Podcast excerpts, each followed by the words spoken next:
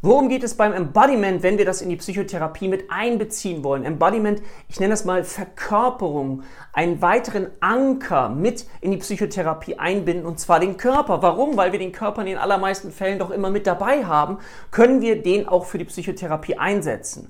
Das heißt, wir nutzen die Körperhaltung, die verknüpft sind mit bestimmten Gefühlen in unserem Gehirn. Darauf kannst du selbst mal achten, wenn du traurig bist, wenn du wütend bist, welche Körperhaltung nimmst du ein? Ich habe eine Patientin vor einiger Zeit bei mir gehabt, die hat, während sie über ein belastendes Ereignis gesprochen hat, die Hand am Hals gehabt. Und dann habe ich sie irgendwann gefragt, Mensch, merken Sie, was gerade passiert, was Sie machen? Und dann ist sie sich darüber erst bewusst geworden. Also das heißt, ihr könnt, wenn ihr mögt, in der Anamnese und Diagnostik mal darauf achten, welche Körperhaltung zeigt euer Patient, wenn er über bestimmte belastende Situationen spricht oder auch wenn er mal lacht, wenn er anders davor ist, dass ihr dann versucht, eben das genau mit in die Psychotherapie mit einzubinden.